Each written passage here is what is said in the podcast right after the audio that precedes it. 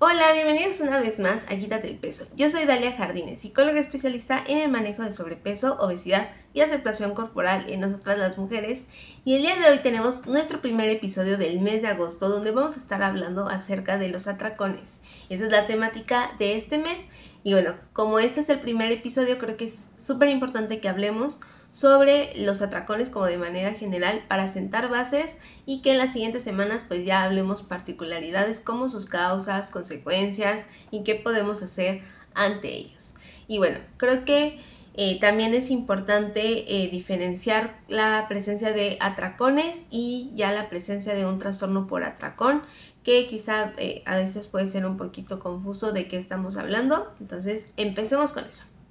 Bien, entonces vamos a entender a un atracón como una conducta alimentaria en la cual la persona come cantidades excesivas de alimento. Esta parte de excesivas es un poco, eh, digamos, subjetiva, relativa, porque tiene que ver con lo que los demás a tu alrededor consideran que es excesivo, si tú también consideras que es excesivo, este, si las personas que estuvieron contigo, si es que estuviste con alguien, comieron más o menos que tú. Entonces, digamos, es como un tanto subjetivo, pero si tú percibes que si es una gran cantidad de comida, pues ya estaríamos considerando que es un atracón. Ahora, esto tiene que suceder en un periodo eh, determinado, es decir, no puede ser que todo el día estuve picando y entonces sí comí un montón de comida. No, esto tiene que suceder en un tiempo que va de 10 minutos a una hora, o sea, no, no en más tiempo, porque ahí probablemente estaríamos hablando de otra cosa. También tienes que eh, experimentar como una sensación de descontrol, como que no puedes parar de comer eh, y solamente pues te detienes cuando ya no hay más comida frente a ti o en el plato o se acabó lo que tenías para comer o tú te sientes como extremadamente lleno y ya es una incomodidad incluso física, además de la incomodidad emocional que llega después del atracón. Bueno, aquí creo que hay que hacer como la diferencia porque como es una conducta alimentaria, pues realmente todos en algún momento podemos llegar a tener este, este comportamiento. O sea, a todos nos puede pasar en algún momento que tengamos un atracón. Sobre todo en esos casos en donde quizá la comida está muy rica, nosotros pasamos mucho tiempo sin comer. O sea, cuando hay como particularidades eh, que nos llevan a comer más, podemos llegar a tener un atracón. Pero esto, o sea, se puede cumplir todo, todos los criterios excepto que estemos teniendo ya este malestar emocional. O sea, probablemente sí me voy a sentir mal físicamente, me va a doler el estómago, me voy a sentir como muy llena, pero no necesariamente voy a tener como esta culpa o esta vergüenza que ya en atracones problemáticos sí se presenta. Entonces eso puede ser un atracón normal o que nos llegue a pasar en algún momento de la vida a hombres o mujeres sin importar nuestra edad pero sí ya se vuelve un problema cuando eh, los atracones generan este malestar emocional posterior a su presencia y además pueden estar afectando la vida de las personas o sus actividades cotidianas y entonces bueno, es importante que podamos abordar eso. Y bueno, entonces ya tenemos claro que pues existen estos atracones que pueden ser ya problemáticos, pero sí son diferentes a tener un trastorno por atracón, porque hay veces que eh, veo a personas o que llegan personas conmigo diciéndome que tienen un trastorno por atracón y bueno, ya ahí nos damos cuenta en, evaluando que realmente no cumplen con los criterios que un trastorno por atracón tiene que cubrir. Y aquí te los voy a decir. Además de todo esto que ya te había comentado que, eh, que, digamos, define a un atracón, en el trastorno por atracón algo que sí es importante notar es que uno, y yo creo que de lo más importante, no hay ninguna conducta compensatoria después de haber tenido un atracón. Es decir, después de haber comido grandes cantidades, no vas a hacer ejercicio para, eh, digamos, compensar o evitar subir de peso. No vas a tomar ninguna cosa que te ayude a bajar de peso por lo que hayas comido no te vas a restringir alimento por nada que hayas comido, no vas a saltarte comidas por nada que hayas comido. O sea, simplemente se queda así. Ya tuviste el atracón, te sentiste mal, pero no vas a hacer ninguna cosa diferente para, eh, digamos, compensar o contrarrestar el efecto de la comida. En caso de que tú estés presentando sí esas otras conductas después del atracón, podríamos ya estar pensando en conductas alimentarias de riesgo o incluso un trastorno de conducta alimentaria como tal. Pero esa es cuestión como de evaluarlo con, digamos, como con más profundidad, ¿no? O sea, no necesariamente todo nos tiene que pasar así, o si en algún momento nos sucedió, ya a fuerza tengamos que encasillarnos en, en una, eh, en un diagnóstico. Pero entonces sí hay que diferenciar eso. Cuando ustedes lleguen a pensar como, sí, seguro tengo un trastorno por atracón, pensemos en si estamos teniendo como estas conductas y al final pues siempre ir con un, con un especialista de la salud mental para que nos pueda orientar en ese sentido y también darnos pues el tratamiento ideal para, para esta cuestión. Y bueno, de hecho el trastorno por atracón como tal sí está asociado a la presencia de otras situaciones, como por ejemplo cuestiones de depresión, de ansiedad, también algunos otros trastornos, muchas veces un trastorno de déficit de atención, que de nuevo no es que a fuerza tenga que suceder, simplemente se ha encontrado que existe una relación, que si, si tienes eh, trastorno por atracón, es probable que estén presentes estas otras cosas, pero no porque tengas presentes las otras cosas vas a tener un trastorno por atracón. Y lo mismo pasa con los atracones que suceden, eh, digamos, eh, de forma ocasional, esporádica y que sí hay conductas de compensación. Bueno, y además de que no debe haber conductas de compensación, en el trastorno por atracón se estima, o más bien, se espera a que exista un, al menos una vez a la semana, suceda al menos una vez a la semana, por al menos tres meses. Si tú cumples ya todos esos criterios, sí es importante que acudas con un especialista, con un psicólogo, con un psiquiatra, para que puedan orientarte ya a un diagnóstico certero y también a un tratamiento ideal para que puedas eh, pues trabajar esta parte del trastorno por atraco.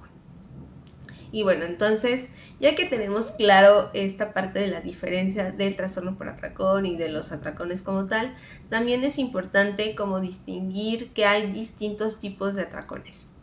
¿Y a qué me refiero con eso? Ya un poco lo compartí en mis historias de Instagram, que si no me sigues, pues te las dejo aquí abajito para que vayas a seguirme, porque ahí estoy compartiendo más información. Bueno, existen, digamos, dos grandes tipos de atracones. El primero es un atracón que vamos a llamarle el percibido y el otro no percibido. Y ahorita, digamos, vamos a decirle como otra categoría que sería como el mini atracón. Entonces, en el atracón que es percibido, vamos a estar hablando que la persona percibe que está comiendo una cantidad excesiva de alimento y ya por eso es válido, o sea, ya por eso podríamos catalogarlo como un atracón porque la persona sí lo está percibiendo. Sin embargo, las personas que están a su alrededor podrían decirnos que no, eso no es una gran cantidad de comida, que no es una cantidad excesiva de alimento y por eso se le pone como ese apellido de percibido. Simplemente se está percibiendo por la persona. Y estos, este tipo de atracones es muy frecuente, por ejemplo, en personas que sí están teniendo conductas alimentarias de riesgo, porque sienten que comieron un montonal de comida, que se dieron un atracón y por eso es importante que los especialistas de salud te pregunten exactamente cómo es que comiste o cómo es ese atracón para que puedan determinar si esa es una gran cantidad de comida o preguntar en tu entorno si eso es una gran cantidad de comida o simplemente es que tú ante estas reglas, ante estas percepciones, ante estas creencias con la comida, pues estás generando como esta idea de que es demasiado, que es excesivo. Y es válido, simplemente pues vamos a ponerlo como percibido y ahí hay que atender a algunas cosas en particular porque eh, pues es como mm, importante checar porque estás percibiendo que esa cantidad que pudiera ser una cantidad normal de comida, una cantidad adecuada para tus requerimientos, se está percibiendo como algo excesivo y porque eso sí nos puede conducir a tener conductas de riesgo como estas conductas de compensación, como provocarnos este vómito o tomarnos algo para que no subamos de peso. La segunda categoría, que es este atracón no percibido, es cuando la persona considera que está haciendo una cantidad excesiva de alimento, pero también las personas que lo rodean, o sea, en el contexto de esa persona, también eso se considera una cantidad grande de alimento. Por ejemplo, em, voy a decir, en el percibido podríamos tener a una persona que se comió dos rebanadas de pizza y un vaso de refresco. Y para esa persona es que eso ya es excesivo. Pero en su entorno social o cultural, lo normal es que se coman dos rebanadas o incluso hasta tres rebanadas y más de un vaso de refresco. Por eso es percibido nada más. Pero en el caso de un, bueno, de un atracón no percibido, eh, ahí estamos hablando acerca de cantidades como por ejemplo comerse una, dos pizzas solitos sin compartir con nadie, tomarnos eh, un refresco grande, yo solito, en este poquito tiempo, o sea, muy, muy rápido. Y ahí es cuando estaríamos ya hablando de un atracón eh, no percibido y entonces pues ahí también estaríamos considerando como esta falta de control de impulsos, como esta parte de por qué no se puede detener la persona, qué es lo que lo lleva a comer pues de, de tal forma que este, no puede parar aun cuando su cuerpo se lo esté pidiendo. ¿no? Y que por lo regular eh, existe como una desconexión, es decir, las personas que ya tienen estos atracones problemáticos, por lo regular no sienten cuando están ya satisfechos y llegan al punto de estar llenos. Y hay gente que incluso llega a puntos extremos en donde ya el malestar físico es bastante importante y entonces se sienten mal e incluso se enferman del estómago por la indigestión que, que les genera. Entonces ahí por eso es importante aclarar si estamos teniendo un atracón percibido o un atracón no percibido. Y la tercera categoría que te comento es esta categoría de mini atracones. Estos mini atracones sobre todo se presentan en pacientes que tuvieron una cirugía bariátrica las cirugías bariátricas, digo, super paréntesis para dejar eh, esto claro, las cirugías bariátricas son cirugías que están destinadas a la pérdida de peso principalmente y consisten básicamente en la reducción del tamaño del estómago y esto hace que la persona ingiera menos alimento y por lo tanto pues su cuerpo tenga que gastar otras energías. Pero eso ya se los contaré yo creo que en otro momento, un poquito más eh, a profundidad. Sin embargo, hay muchas personas que acuden a operarse, de, eh, o hacerse más bien una cirugía de este estilo, que ya tienen un trastorno por atracón o tienen eh, pues atracones de forma recurrente sin necesariamente cumplir como todos los puntos. Y entonces después de la cirugía, como sigue esta parte a veces de el no poder controlar nuestros impulsos, como esta parte emocional, este, el el seguir pensando que uno tiene que comer como grandes cantidades para poder sentirse bien o que es horrible sentir este como el huequito en el estómago. Entonces, todas, esas cosas llevan a las personas a tener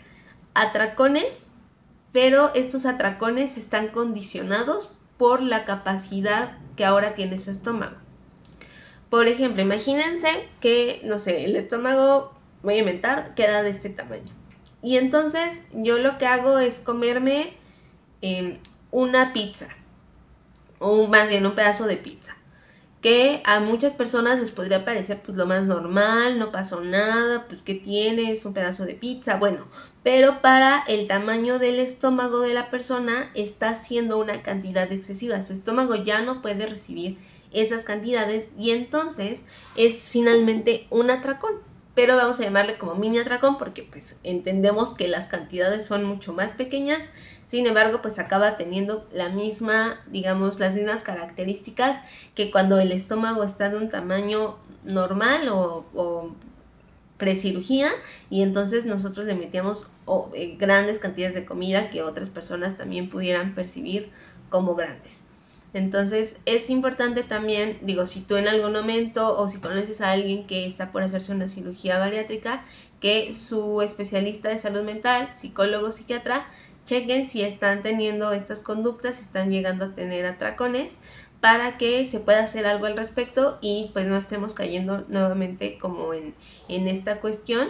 Porque, eh, digo, yo sé que su objetivo es perder peso y eso la verdad es que no les va a hacer perder peso, y al final también tiene un, una repercusión en el ámbito emocional que sí es súper importante que podamos checar. Y de hecho hablando del aspecto emocional, pues el atracón se relaciona mucho con otro concepto que, del cual ya hemos hablado aquí en Quítate el peso, que es la ingesta emocional. Por si tú no has visto otros episodios o si no has escuchado otros episodios donde hablo de la ingesta emocional, brevemente estamos hablando de esa conducta alimentaria en la cual nosotros comemos ante la presencia de emociones, sobre todo desagradables. Porque eh, yo he visto últimamente que dicen, ah, no, pero es que el emocional implica este, esta parte del, pues de comer incluso cuando estoy contento, porque todo el tiempo estamos sintiendo emociones. Y o sea, sí, todo el tiempo estamos teniendo emociones, eso no se puede negar. El tema es que la ingesta emocional, como psicológicamente o desde el campo psicológico le estamos abordando, es una estrategia para afrontar emociones desagradables. Y, pues, este, digamos, por lo regular, esta estrategia se utiliza como para apagar, como para calmar esas emociones desagradables o dejar de sentirlas en ese momento. Pero como las emociones no se pueden controlar así, pues la verdad es que nunca es suficiente y siempre estamos queriendo más comida. Y de hecho se ha encontrado, e incluso yo también he visto en, en la consulta, que muchas personas llegan a tener atracones, pero están iniciando su ingesta de alimentos por esta parte emocional. Es decir, se sienten mal por algo, pues se sienten ansiosos, se sienten tristes y entonces buscan la comida para sentirse un poquito mejor. Y ya estando ahí, entonces empiezan a tener eh, atracón o llegan a un atracón y comen grandes cantidades de comida. Entonces, a veces como que justo lo, quieren separar, pero creo que sí es importante que podamos notar que si yo estoy teniendo la estrategia de ingesta emocional para poder afrontar mis emociones, también aumenta la probabilidad en, en, la cual yo puedo llegar a tener un atracón. No necesariamente un trastorno, pero sí que puedo llegar a tener atracones de manera ocasional, por, eh, bueno, dependiendo más bien de la intensidad en la que mi emoción se esté presentando o el malestar que esté teniendo. Entonces sí es importante que si tú estás ahorita nada más presentando ingesta emocional, no comes en grandes cantidades de comida, que sí acudas a tratar esta parte para que se pueda manejar las emociones de una manera diferente y esto no escale a tener atracones porque yo sé que a veces llegan, eh, sobre todo por esta parte de es que esto me está haciendo ganar peso porque estoy consumiendo más energía de la que mi cuerpo necesita o de la que yo puedo estar utilizando. Pero la verdad es que pues sí puede haber como repercusiones a nivel físico, o sea, salud, en cuanto a estar forzando nuestro sistema digestivo de tal forma, pero sobre todo puede estar teniendo estas repercusiones a nivel psicológico o emocional, porque pues las personas se sienten bastante mal después de haber tenido atracones, pueden tener pensamientos muy negativos sobre sí mismas, pueden tener pensamientos muy negativos sobre que no van a poder lograrlo, que están fallando. E incluso yo les preguntaba en mi Instagram sobre qué piensas después de tener un atracón y muchos de, los pensamientos tenían que ver con eso, con que se fallaron a sí mismas, con que nunca lo van a lograr, que cómo es posible que se llegó a ese punto. Y esto pues también puede contribuir a otros problemas emocionales como problemas o trastornos ya de ansiedad como tal o trastornos de depresión. Por lo tanto, es súper importante que independientemente del peso que tengas, acudas a trabajar eso, porque otra aclaración respecto a los atracones se pueden presentar sin importar el peso que tengas, porque a veces solamente asociamos el trastorno por atracón con la obesidad o con la gordura, pero la realidad es que hay personas que son delgadas que llegan a tener atracones, pero pues al tener estas conductas de compensación muchas veces no ganan peso y sin embargo lo tienen. Entonces hay que visibilizar la existencia de atracones, trastornos por atracón en, todas las tallas. Y bueno, eso es todo por el episodio del día de hoy. Tuve algunos problemas técnicos y ya no pude recuperar la última parte, pero realmente esa era la información que quería compartir contigo el día de hoy para que empecemos a diferenciar entre un atracón ocasional, atracones recurrentes y trastorno por atracón, para que también nos podamos acercar a los profesionales de la salud mental que nos puedan apoyar eh, a solucionar esto. Y recuerda seguirme en mis redes sociales para que no te pierdas el nuevo contenido que estaré subiendo, ya que todo el mes estaremos hablando sobre los atracones y trastorno por atracón. Y bueno, pues nada, sin nada más que decir, nos vemos la próxima semana y recuerda, quítate el peso y entiende qué onda con los atracones el trastorno por atracón y ya.